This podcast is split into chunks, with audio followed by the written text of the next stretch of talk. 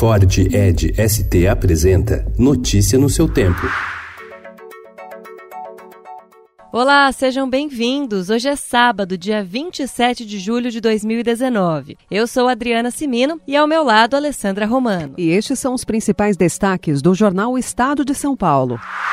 Walter Delgatti Neto, um dos hackers presos pela captura de conversas de autoridades, disse em depoimento à Polícia Federal que chegou ao jornalista Glenn Greenwald, do site The Intercept, por meio da ex-deputada e ex-candidata na chapa de Fernando Haddad à presidência, Manuela Dávila, do PCdoB. Ela confirma a informação e diz que o hacker entrou em contato depois de invadir sua conta no aplicativo Telegram.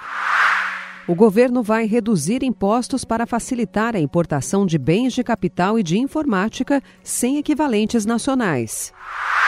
Fundado em 2013, o Nubank recebeu investimento de 400 milhões de dólares e agora está avaliado em cerca de 10 bilhões de dólares. É a primeira vez que uma startup brasileira se aproxima dessa marca sem abrir o capital.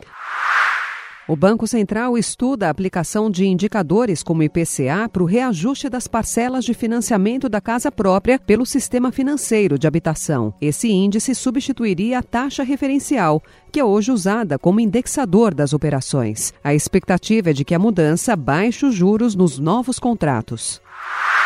Naufrágio no Mediterrâneo pode ter matado 150 imigrantes. Por praticidade, casais estão tentando resolver problemas de relacionamento por meio de terapia online. A modalidade vem crescendo desde que foi liberada no ano passado.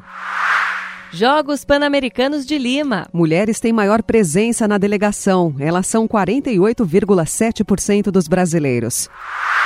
Cuba repatria atletas para se reerguer. E peruano no pódio vai ganhar imóvel.